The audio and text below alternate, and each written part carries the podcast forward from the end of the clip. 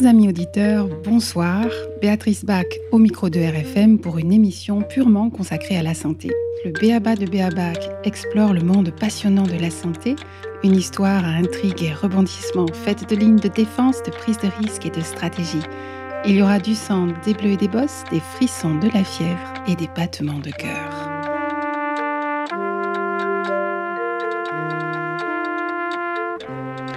Bienvenue pour ce 16e numéro. Il constitue la deuxième partie consacrée à Némésis médical, cet essai d'Ivan Illich particulièrement important à lire pour mieux saisir les enjeux de la crise sanitaire que nous traversons et qui dure, et pour que notre conduite à venir en tire le meilleur parti. Nous avons décortiqué lors de la précédente émission son bilan très négatif sur les conséquences de l'institution médicale moderne pour notre santé et notre espérance de vie.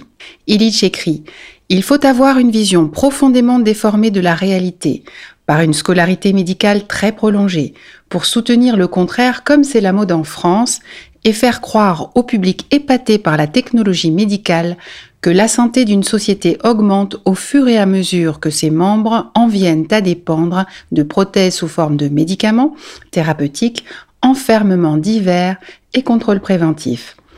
Troublant, n'est-ce pas? Enfermement divers et contrôle préventif, on croirait ce texte écrit pour aujourd'hui.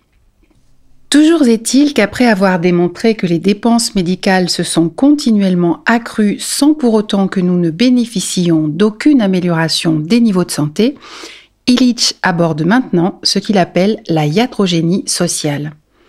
Car malheureusement, les dégâts ne s'arrêtent pas à la iatrogénie clinique. La iatrogénie clinique, comme son nom l'indique, se comptabilise en symptômes cliniques, la partie visible de l'iceberg. Mais il y a bien d'autres dommages causés par l'entreprise médicale. L'idée clé de cette deuxième partie du livre est que les nuisances vont plus loin que la détérioration de la santé. Le cœur de cette deuxième partie met en lumière la production morbide d'une société qui se détourne du vivant pour se focaliser sur le pathologique. Il existe bel et bien un impact social de la médecine organisée qu'un médecin isolé serait incapable de générer. Comme on le verra, le plus dommageable est la perte de notre autonomie d'action et du contrôle sur notre propre milieu. Le système engendre de la dépendance. L'argumentaire est construit sur six points essentiels, six symptômes responsables d'un impact social dont on paye le prix fort aujourd'hui. Tout d'abord, il démontre que la capacité de réaction d'une société se mesure à la part du budget consacré à la médicalisation.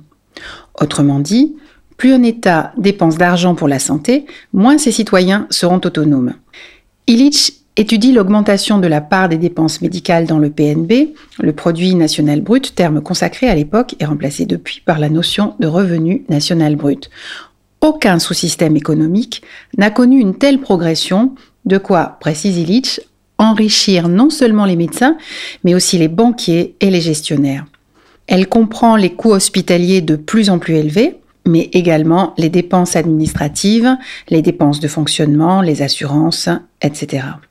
Il remarque que la soumission des médecins est partout la même dans le monde, à cette différence près qu'elle était à l'époque plus coûteuse au sein du système capitaliste que du système communiste. Et ce, au risque de nous répéter, sans que la hausse des dépenses ne soit corrélée à la baisse de l'espérance de vie. En revanche, Illich met en lumière une autre corrélation très riche d'enseignements. Il démontre que cette hausse des dépenses est directement reliée à la baisse de l'autonomie biologique des individus. Nous vivons aujourd'hui l'illustration de cette équation dans toute son horreur avec une population soumise pour partie à une vaccination obligatoire très coûteuse, il faut donc entendre très rentable, et dont nous n'avons pas fini de nous apercevoir des effets délétères à long terme sur la santé globale. Il est important de noter que cette augmentation des dépenses n'en est pas pour autant égalitaire. Plus le pays est pauvre, plus les dépenses médicales se concentrent sur un petit nombre d'équipements et de spécialistes. Ainsi, le budget profite à peu de gens et va à quelques équipements dernière génération, qui ne profitera pas à la grande majorité. Dans les faits, l'injustice est patente, ceux qui pourraient contribuer à l'effort collectif par leur fortune sont ceux qui bénéficient de cette médecine de pointe aux frais de la communauté. Ceci est bien mal assorti aux besoins réels du pays qui n'a pas d'autre choix que de continuer à se soigner tout seul. Pour faire une digression cependant, ce dernier point est peut-être devenu aujourd'hui à la fois une chance et une voie de sortie. Les déserts médicaux français, y compris Paris d'ailleurs, sont une pépinière d'expériences locales tout à fait intéressantes, mettant en relation des professionnels aux compétences acquises en dehors de la faculté de médecine et une population demandeuse en recherche de solutions efficaces, respectant réellement le principe hippocratique primum non nocere, d'abord ne pas nuire. Cela donne des réseaux à taille humaine qui fonctionnent parfaitement, souvent en parallèle du circuit médical classique, peu promptes à créditer ou encourager la démarche de leurs malades dissidents. Pour en revenir à l'époque du livre, Illich remarquait que la plupart du temps, l'impact social de la médicalisation était une forme de favoritisme organisé par la profession, bien loin de l'illusion selon laquelle la distribution de produits médicaux serait révélatrice du degré d'équité. Il y a une ambiguïté évidente attachée à la notion de santé nationale brute. En effet, elle est spontanément identifiée à l'idée de bien-être, alors que le budget dont nous parlons est attribué non pas à la santé, mais à la médicalisation, ce qui n'est pas du tout la même chose.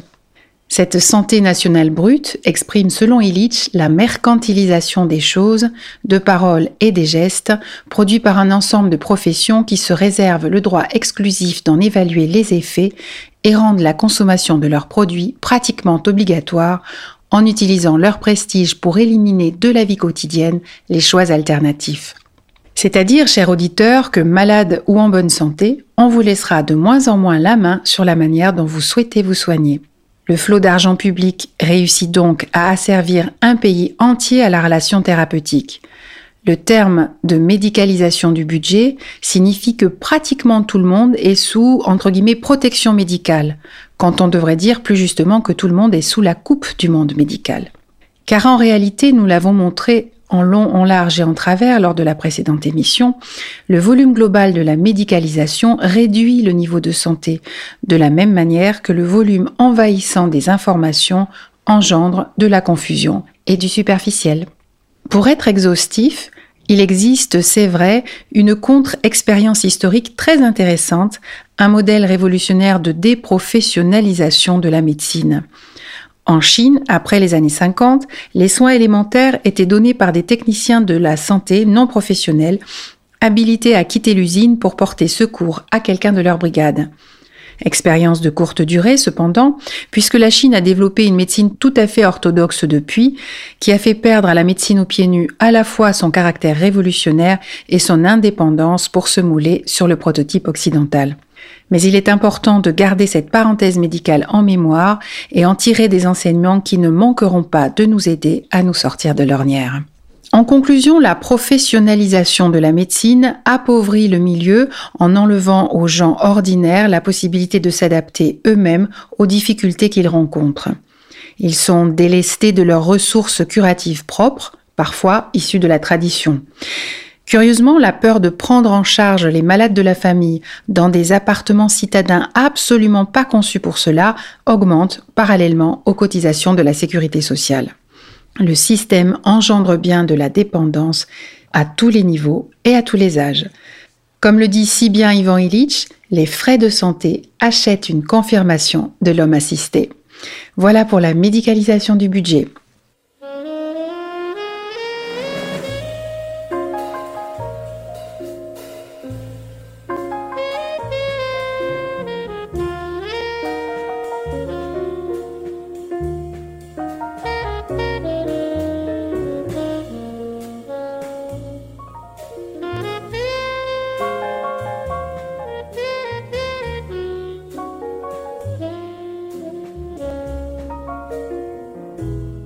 La deuxième cause de dépendance se trouve dans l'invasion pharmaceutique. Le phénomène bien connu de nos auditeurs était déjà présent il y a 50 ans. C'est ce que rappelle le titre éponyme du livre de Dupuis et Carcinti, paru en 1974. J'aurais tant préféré que cela soit une référence ringarde, mais non, tout cela non seulement reste très actuel, mais la tendance empire. C'est une dynamique propre à la médecine occidentale moderne, comme nous ne cessons de le marteler, une épine dans le pied qui sera très difficile à extirper. Le nombre de substances chimiques par ordonnance a littéralement explosé.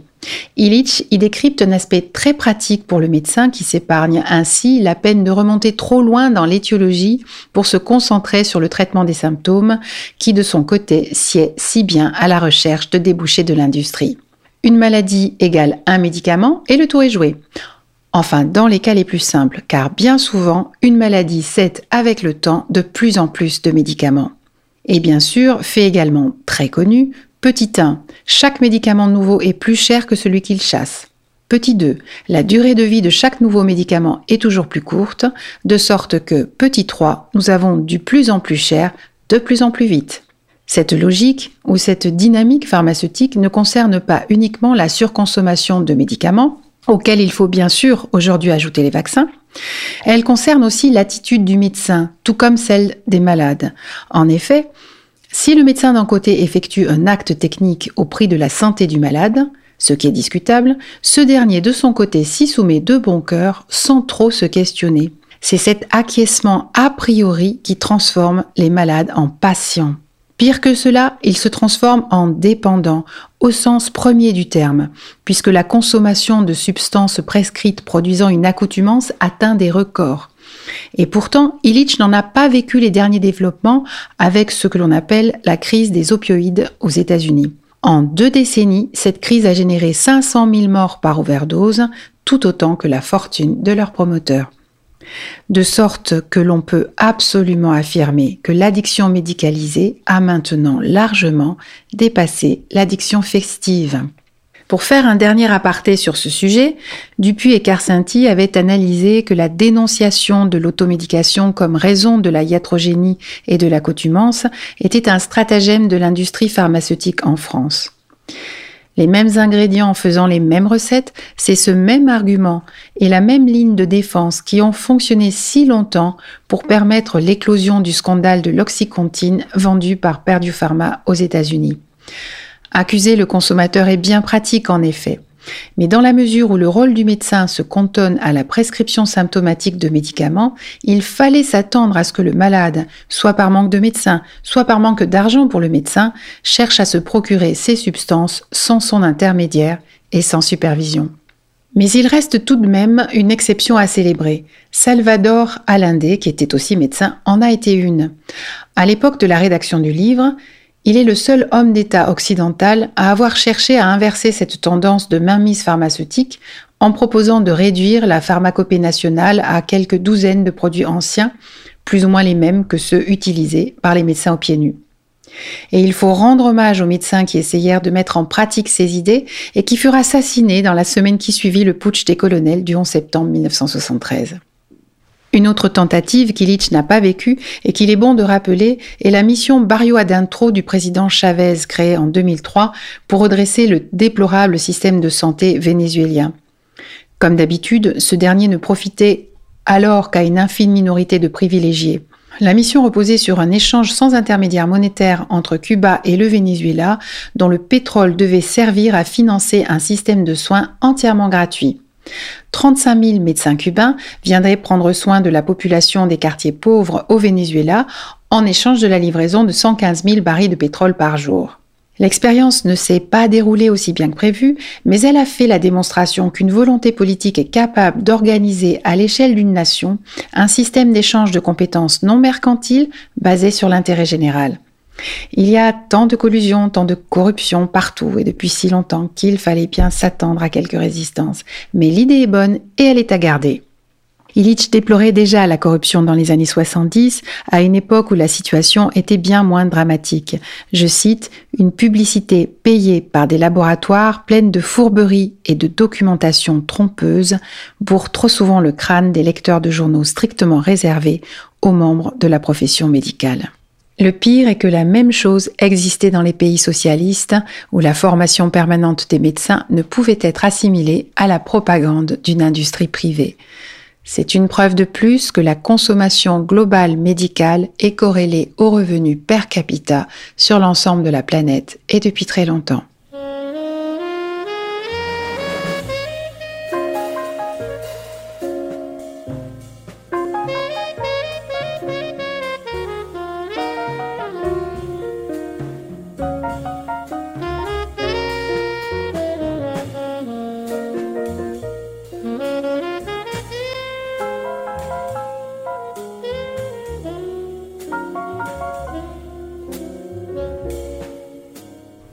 On entrave la capacité de réaction d'une société par plus d'argent dépensé à donner plus de médicaments inutiles. Pour arriver à ce résultat, Illich a décrit ce qu'il appelle le contrôle social par le diagnostic. C'est le troisième aspect de la iatrogénie sociale. Il s'agit de l'étiquetage médical des différents âges de la vie humaine qui vont ainsi offrir des débouchés médicaux à ce qui était jusque-là considéré comme un état physiologique normal. Ce glissement permet de s'habituer tranquillement à recevoir des soins médicaux, non pour des maladies, mais parce que nous traversons une étape de la vie à laquelle, d'ailleurs, on ne pourrait pas se soustraire. Cela commence à la vie fétale, suivi des soins de la petite enfance, la transition de l'adolescence, la gestation, les années climatériques et la vieillesse. Et on en rajoute aujourd'hui, après le troisième âge, le quatrième âge, etc. La vie devient une succession d'âges qui demandent une consommation thérapeutique particulière. Citation. À chaque âge correspond un environnement spécial pour optimiser cette santé marchandise, le berceau, le lieu de travail, la maison de retraite et la salle de réanimation. Les choix pour ceux qui se trouvent enfermés se réduisent, laissant l'initiative à une armada de pédagogues, de pédiatres, de gynécologues ou gériatres et à leurs différentes classes de serviteurs. Ainsi, le bébé, la femme enceinte ou la personne âgée sont traités comme malades alors même qu'ils ne le sont pas. La féminité elle-même est devenue un symptôme. Illich pointe d'ailleurs du fait que le corps des gynécologues en tant que profession a vu le jour au XIXe siècle, au moment même où les femmes ont entamé un mouvement d'affirmation, ce qui faisait un débouché. Ah, c'est vrai que les femmes sont de sacrées bonnes clientes du système. Être enceinte, accoucher, allaiter, entrer en ménopause sont autant de conditions médicalisables. Il faut d'ailleurs rappeler que les industriels ont su habilement tirer parti du symbole du biberon en tant que signe de statut social à exploiter, voire à provoquer, puisque tout cela n'est que le résultat d'un intense endoctrinement politique. Ainsi, l'allaitement au biberon, qui représente un budget pour la famille, s'est substitué à une pratique naturelle, gratuite, pratique, meilleure pour l'équilibre affectif du bébé, tout autant que pour son immunité. Mais bon, le sein, ça c'est pour les prolos. Ainsi, le marché est toujours en quête de niches supplémentaires à exploiter et de catégories à inventer. Tant qu'à faire, la puberté, le deuil, l'épuisement, l'alcoolisme ou l'obésité sont autant de conditions propices à faire surgir des clients potentiels. Tous les âges sont médicalisés, tout comme le sexe, le quotient intellectuel ou la couleur de la peau. Et cela toujours sans que la comptabilité finale de ces prises en charge ne se traduise par un gain de santé, de robustesse ou de longévité, bien au contraire. Ce qu'il faut retenir, c'est que c'est l'acceptation de ces classifications qui multiplie les patients. Une femme enceinte n'est pas obligée de se prêter au jeu et peut imposer au contraire qu'on la regarde comme une personne pleine de vie, c'est le cas de le dire. Nous avons donc un rôle actif à jouer dans la manière dont nous nous positionnons face au système médical comme face à la maladie.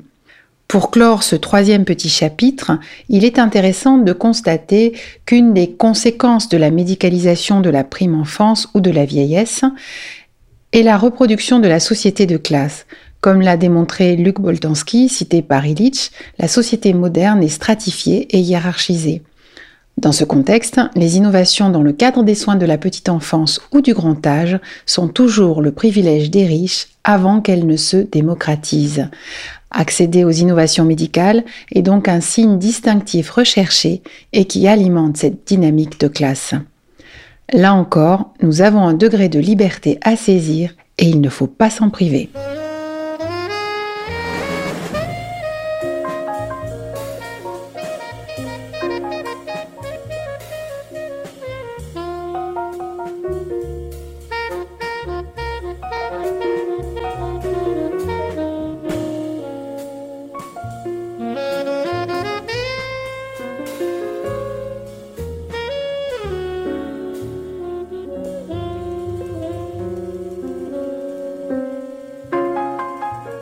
La médicalisation de la prévention constitue une facette à part entière de la iatrogénie sociale.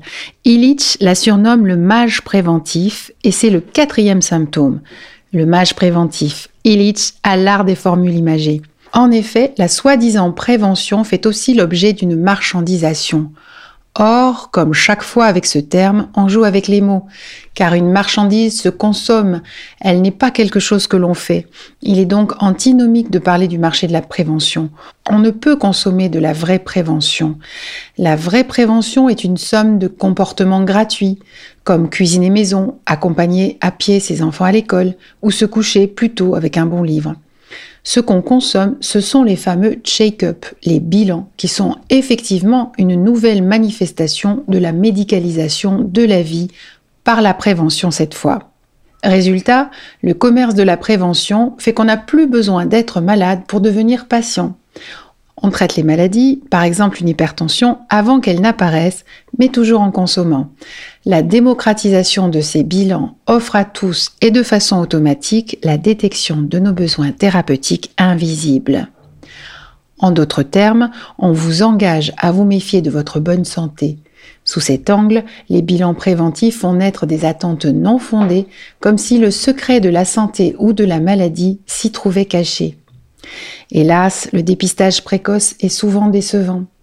L'ironie, écrit Illich, est que les troubles graves et sans symptômes apparents que ce type de dépistage peut seul découvrir sont en général des maladies incurables pour lesquelles un traitement précoce aggrave l'état physique du patient.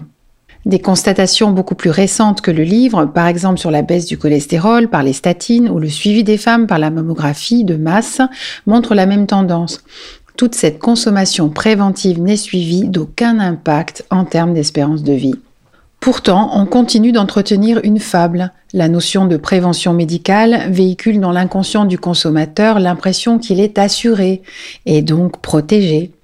Cette idée de protection est caractéristique du discours de promotion des assurances en tout genre, alors même qu'aucune garantie sérieuse n'existe. Personne en réalité ne peut nous protéger de l'incendie de notre maison, du vol de notre voiture ou d'une vieillesse sans maladie. La protection promise se cantonne au paiement d'une certaine somme pour indemniser contre la perte, le vol ou la maladie.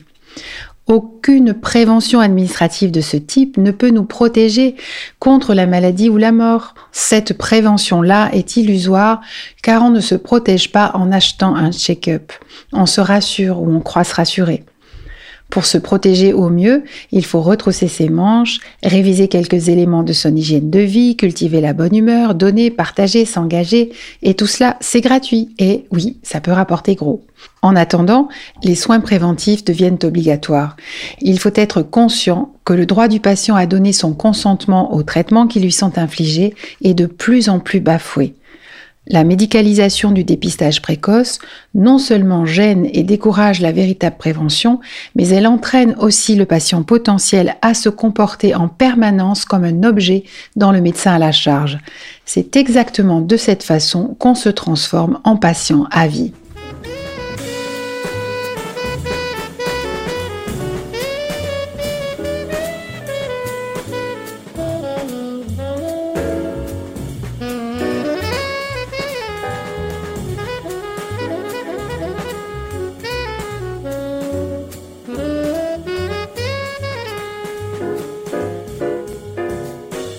Le cinquième symptôme de la iatrogénie sociale est l'enrôlement dans une liturgie macabre. Il y va fort.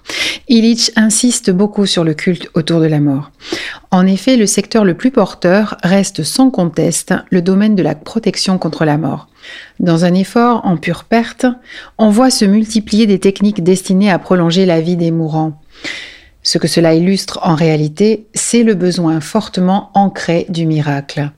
La fascination pour les techniques de pointe génère dans les faits une sorte de programmation de la mort sous contrôle médical. Comme l'écrit Illich, la médecine de pointe est l'élément le plus solennel d'un rituel qui célèbre et consolide le mythe selon lequel le médecin livre une lutte héroïque contre la mort. Il y a une forme d'espoir magique dans ce rituel, quand bien même la mort soit la seule certitude absolue dans nos vies. Mais ce rituel tient une énorme place, car oui, il n'y a pas que le médicament ou le principe actif qui soigne. La potion n'est en aucune façon la seule médiation entre l'homme et sa maladie.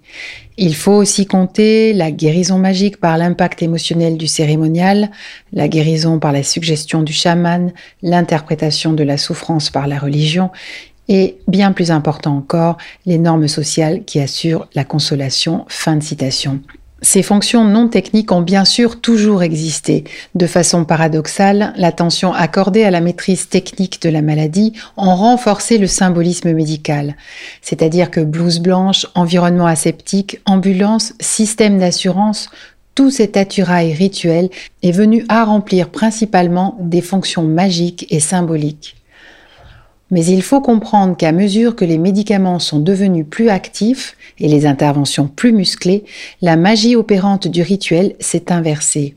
En d'autres termes, continue Illich, la magie blanche de la médecine traditionnelle qui soutenait les efforts du patient est devenue magie noire. La magie médicale moderne transforme le patient en voyeur mou et mystifié. Il reste encore un point à développer. Tous les rituels ont en commun une caractéristique fondamentale, c'est qu'ils augmentent la tolérance à la dissonance cognitive.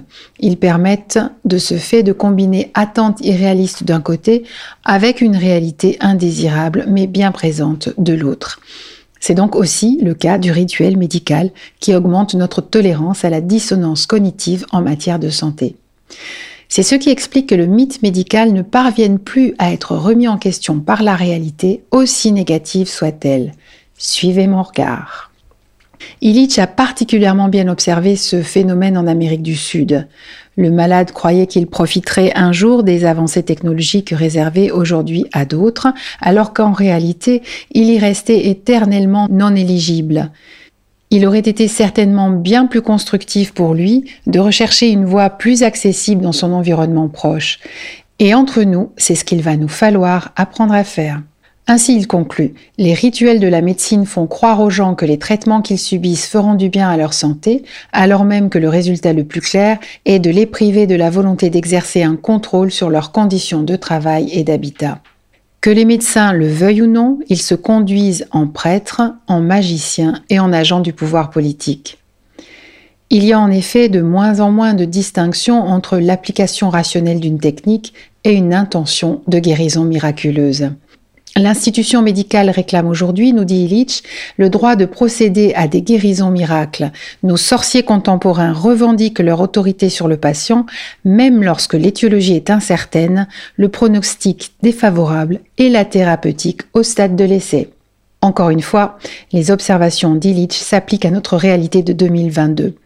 Nous avons vu naître beaucoup d'analyses et de décryptages sur ce mélange des genres entre science et religion. Il faut espérer maintenant que cela fasse boule de neige auprès du grand public.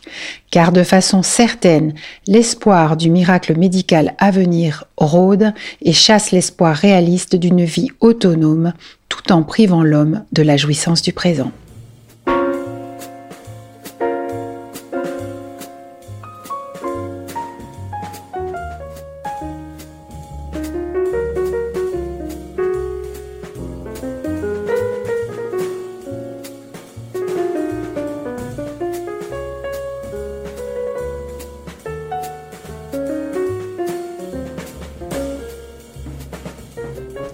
Symptôme de l'influence sociale de l'industrie médicale, l'investissement thérapeutique du milieu, c'est-à-dire l'élimination du statut de santé au profit de la multiplication des rôles de malade.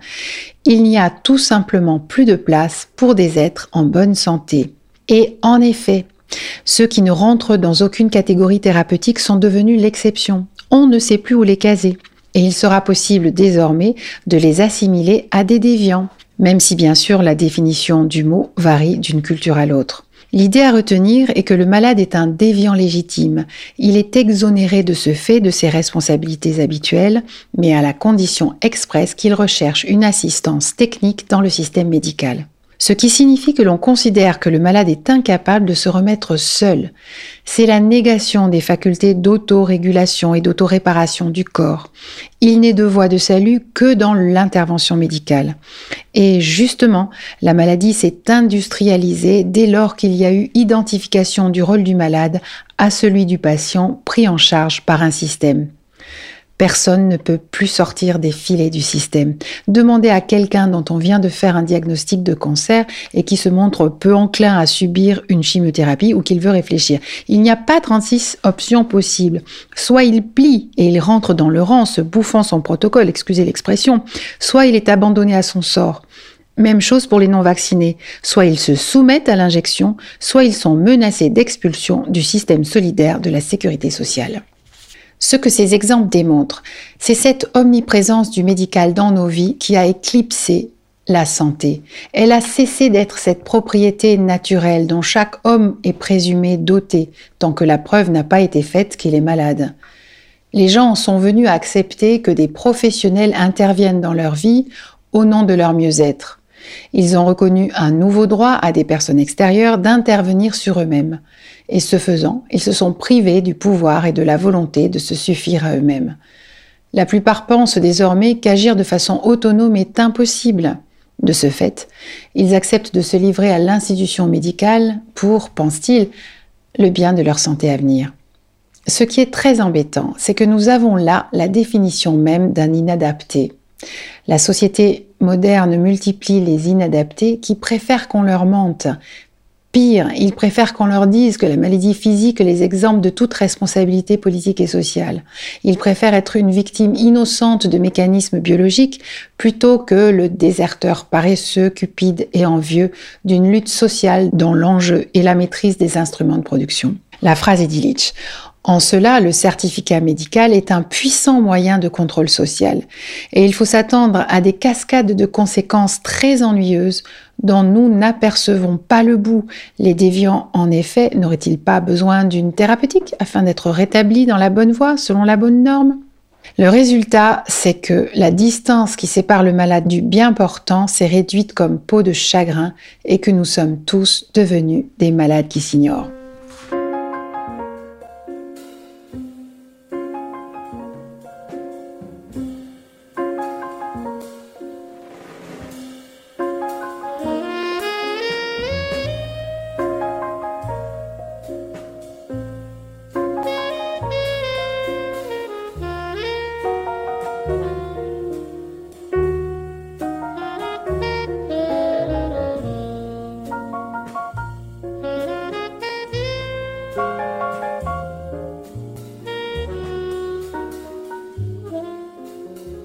Alors en conclusion, quel sens socio-économique général tout cela a-t-il?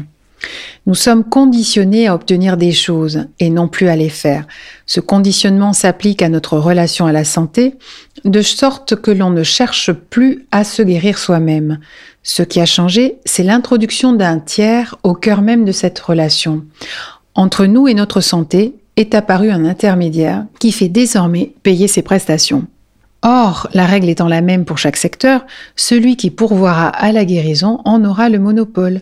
L'industrie médicale est parvenue à faire accepter ses produits comme une première nécessité. Pourtant, jusque vers la fin du 19e siècle, même dans les pays occidentaux, la majorité des familles appliquaient elles-mêmes la plupart des thérapeutiques qui étaient connues. Chaque produit médical fait désormais concurrence à la valeur d'usage dont les gens jouissaient depuis toujours de façon autonome. Il faut se rappeler que pendant la plus grande partie de l'histoire de l'humanité, la production de ces valeurs d'usage a eu plus d'importance que la production de marchandises. Les gens cultivaient ce qu'ils mangeaient, ils se soignaient en famille, bref, ils étaient autonomes. Pour reprendre le vocabulaire d'Illich, il existe dans les sociétés post-paléolithiques deux modes de production, la production autonome et la production hétéronome. Le type d'efficacité de chacun de ces modes de production doivent être impérativement distingués sous peine de confusion. En effet, comme l'explique Illich, l'augmentation du volume des transports, production hétéronome, ne dit rien sur la possibilité qu'ont les gens de se rencontrer. De la même manière, un accroissement des dépenses médicales ne donne pas d'indication sur l'évolution de l'état de santé, même si la mortalité baisse en conséquence. Se pose ainsi la difficulté de la manière d'apprécier le degré de réalisation globale des objectifs sociaux fondamentaux.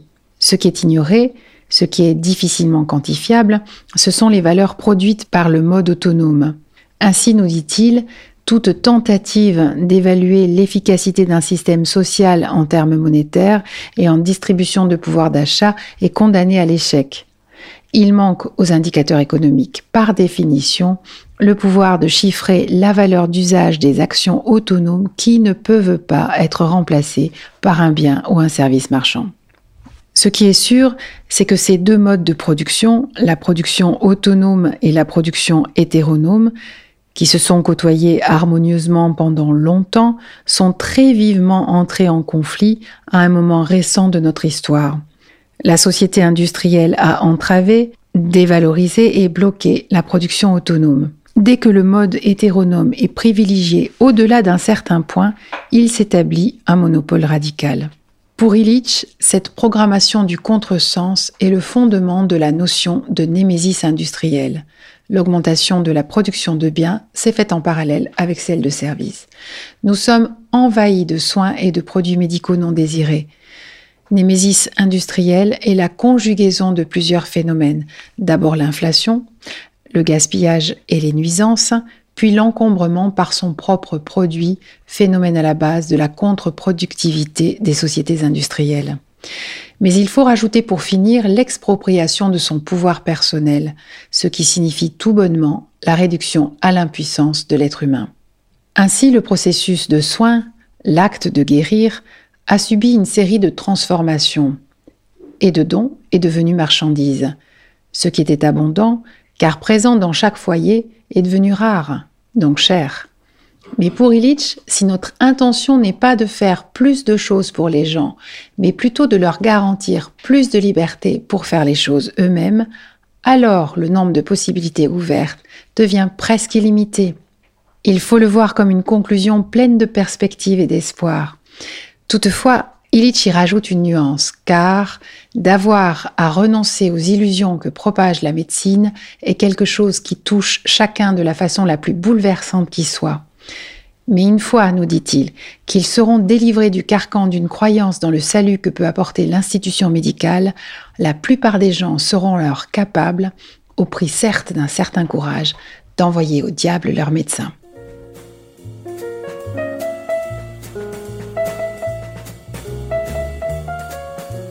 Chers amis auditeurs, c'est la fin de cette émission. Merci de l'avoir suivi.